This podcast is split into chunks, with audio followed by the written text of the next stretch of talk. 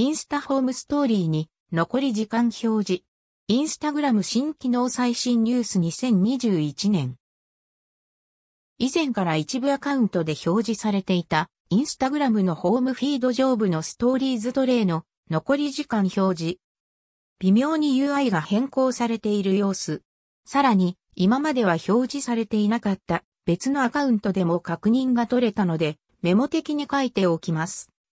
逆に今まで表示されていたアカウントからは消えた印象も正式実装されるのかどうかは不明ですが、現時点はテスト機能という印象なので、表示しようと思って表示できるものではないです。その他、長期間にわたってテストされていると思われる機能に、インスタストーリーの動く絵文字機能が存在。こちらに関しても、ストーリーの残り時間表示と同様に、今まで使えていたアカウントからは消えてしまい、別のアカウントでは使えるようになったという印象。このあたり、何か動きなどあったら、ポッドキャストやブログで随時お知らせ